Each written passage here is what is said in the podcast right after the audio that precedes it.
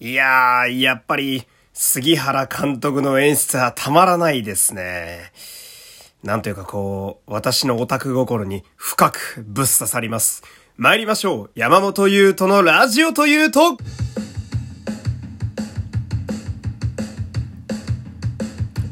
どうも皆様こんにちは。声優の山本優斗でございます。第317回目の山本優斗のラジオというと始まりましたよろしくお願いしますさあ、なんだかこの始まり方がね、えー、ひどく久しぶりな気まし気がしますけれども、えー、いきなり下が回ってない。えー、本日もですね、ラジオトークで聞いてくださっている方は、えー、画面下のハートニコちゃんマークネギをひたすら連打していただいて、その上にありますフォローボタンもポチッとお願いします。この番組はラジオトークをキーステーションに Spotify、Amazon Music 等の各種ポッドキャストアプリでも配信中でございます。そしてこの番組では毎週火曜日の夜21時から生放送もやっています。こちらもお手すきの方はよろしくお願いします。まあそんなわけで、えー、本日はですね、まあ日曜日ということで恒例の仮面ライダーセイバーの感想会となっております。まあ、その私はですね、えー、まあ、仮面ライダーと共に生きてきたと言っても、まあ、過言ではない人生なのでね、えー、クーガに出会ったあの日から、えー、私のライフワークには常に仮面ライダーがいるので、まあね、え、これだけは外せないということでございまして、まあ、この仮面ライダーの感想会だけは変わらずやっていこうかなと。ほんでですね、まあ、ライダーファン的には、本日この日曜日の2月の7日はですね、えー、なかなか強い日になっておりまして、何が強いんやと言いますとですね、えー、本日はですね、えー、例のディケイド VS ジオウ、そしてジオウ VS ディケイドの裏仮面ライダーというね、まあ、その、なんと言いますか、えー、キャストたちが、えー、インタビューだったりね、えー、いろんな視点からその作品のことを語ってくれる、まあ、そういう番組がね、あの、仮面ライダージオウだったり、仮面ライダー01の頃によくやってたんですけど、まあ、それが久しぶりに復活すると。まあ、裏仮面って名前自体がついたのは01の時だったような気もするんですが。ほんで、えー、なんと、それらに関連した配信イベントもね、えー、どうやら予定されているようでして、まあ、その仮面ライダーがね、えー、非常に熱い日だと。実際の配信自体は2月の9日という話なので、まあ、明後日にはなるんですけれども、まあ、軽く全然野菜と言いますかね。えーまあ相変わらずこの仮面ライダーというコンテンツは平成だか令和だかが全然わかんないと言いますかね、えー、カオスなことを毎度やっているという印象ですけど、その、すごいんですよ。あの、平成33年になりますとかね、あの、何の説明もなく唐突に言い出しちゃうというね、そのマジで何も知らない人からしたら、その、なんだこの文はと、え何を言っているんだと、え令和3年がこの日だけは平成33年になりますみたいなね。ほんで、それに対してファンが狂気乱舞して喜んでいるというね。危ない宗教の、あの、構図ですよね。ええー、まあ私もね、そんな宗教の信者の一人であるわけでございますが、まあ、そんな感じでして、あのー、まあ、ね、これからセイバーの感想をね、あのー、ジングルの後に喋っていきたいんですが、まあ、ちょびっとだけ脇道それますとね、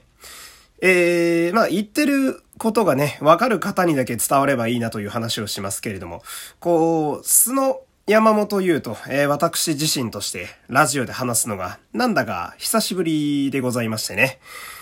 まあ、なんというか、えー、なんというか、丸腰の状態で出てきた感じが すごいんですけれども。まあ、これに関しては、また違う回で、えー、深く話したいかなと、そんなとこです。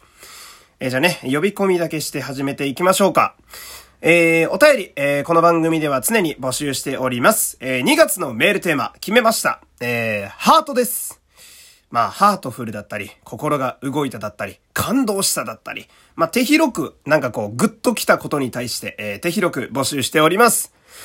えー、まあ、いろいろ考えてたんですけれども、一番ちょっと私の胸にそれこそグッときたので、とりあえずこれを採用いたしました。まあ、そんな感じなんでね、えー、番組概要の URL の質問箱でも大丈夫ですし、えー、ラジオトークのお便り機能でも大丈夫です。えー、どっからでも気軽に送ってみてください。さあさあお待ちかね。えー、ここからは仮面ライダーセイバー第21章の話をしていきたいんですけれども、えー、今日の見どころ、まあ、ざっくりまとめてみました。えー、仮面ライダーセイバー初めての杉原監督。そして、えー、仮面ライダー最高 X ソードマンという、まあ、強化フォームですね。えー、に、もう一個、仮面ライダースラッシュが仲間入りしたよという、えー、まあ、この三つですかね。ほんでまあメインで喋っていきたいのがこの杉原監督なんですけれどもね。まあこの監督はですね、どうなんだろう。うん、特撮オタクたちからのあの、なんだろうな、えー、評判は私はいまいち存じてないんですけれども、まあ、私の中では非常に好きな監督のお一人でしてね、まあ、この杉原監督ね、まあ、演出が結構特徴的な方でして、まあ、その、なんやろうな、すごい生意気な口を今から聞きますけれどもね。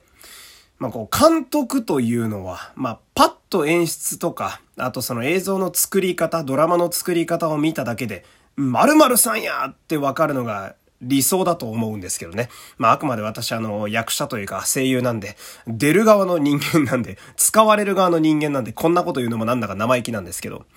その、で、これを考えた時に、杉原監督って、マジで、あのー、5分ぐらい見てたら、一発で杉原監督になってわかるんですよ。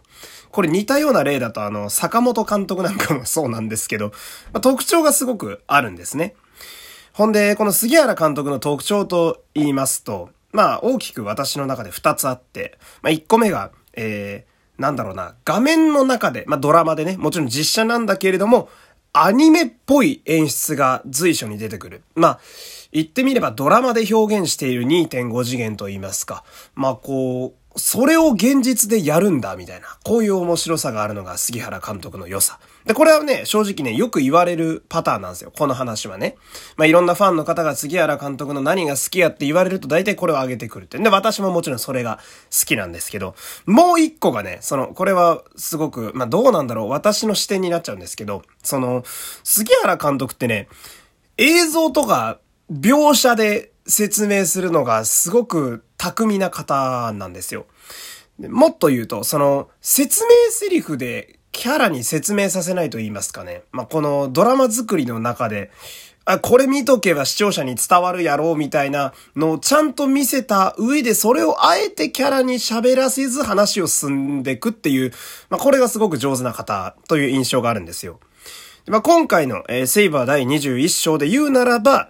まあ、序盤ね、あのー、主人公の神山東馬くんとね、そのヒロインであるメイちゃんがこう、いろんな人々のところに、その困ったことがあるかと言いますかね。こう、なんか被害を受けてるみたいな話をですね、たくさん映像でブワーって出すシーンがあるんですよ。まあ、要はその映像を出すことによって、あの、トーマたちは口では説明しないけれども、こう、メギドっていう怪人に困らされている人々がたくさんいて、で、その人たちに主人公とヒロインが触れてきてるんだな、みたいな。それを、まあ、ものの5分ぐらいで、映像だけで全て説明してしまうという。ほんで、これがあることによって、まあ、中盤ね、あの、大神寺さん、仮面ライダースラッシュ、まあ、今回あの、思いをぶつけ合って、それが通じて、まあ、あの、まあ、めでたく仲間にスラッシュ入ってくれるんですけど、そこの描写で、あの、トーマがね、今まで助けてきた人たちを必ず救うっていう思いを剣に込めて、それを大神寺さん、仮面ライダースラッシュにぶつけるというところがあるんですけど、まあ、非常に、熱くてね、あの、剣自体も実際にこう熱を持って赤くなって燃え上がるっていう非常にかっこいい演出なんですけど、ここで、その、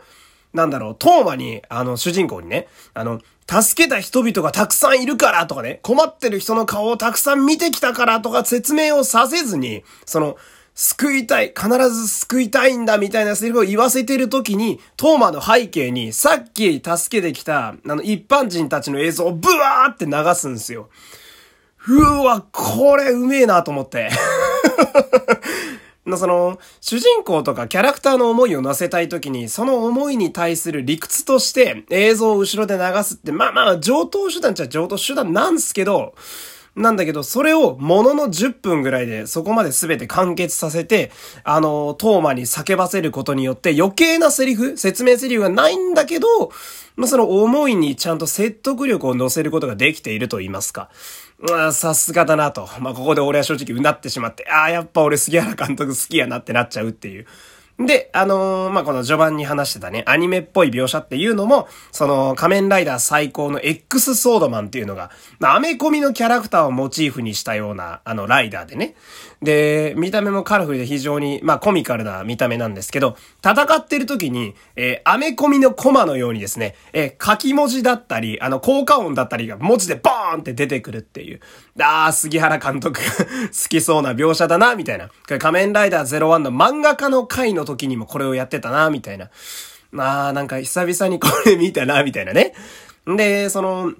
まあ遊び心も忘れてないんで、杉原監督は。あの、特撮オタクに非常に優しい監督という印象があるので、あのー、仮面ライダー最高の必殺技が、体中のパーツを右手、左手か、左手に集めてパンチをするんですけど、まあわかる人にだけ伝わればいいんですけど、あれはどう見てもその電王のボイスターズパンチっていうね、あの、なの体中の電仮面を一箇所に集めて、エナジーを集めて攻撃するっていう例のあれですよ。あれを、あの、最高でもやるっていうその あの、長年見てきた特撮オタクが、説明は特にないけどちょっとニヤッとしてしまうっていう、ここにね、やっぱ杉原監督の良さが詰まってるっていうわけですよ。ほんでね、まあその、まあ今回ね、もうそろそろ時間ないんでまとめますけれども、その杉原監督の良さとね、あの、仮面ライダーセイバーっていう話自体が盛り上がってきてるのもあって、まあこれがうまい具合にミックスされた結果、非常に面白い回になっていたっていう。まあ今日はこんな感じで締めたいと思います。えー、早口になっちゃいましたね。えー、またライダーファンの皆様、ディケイド VS ジオの感想でお会いしましょう。山本優斗でした。また今度お願いします。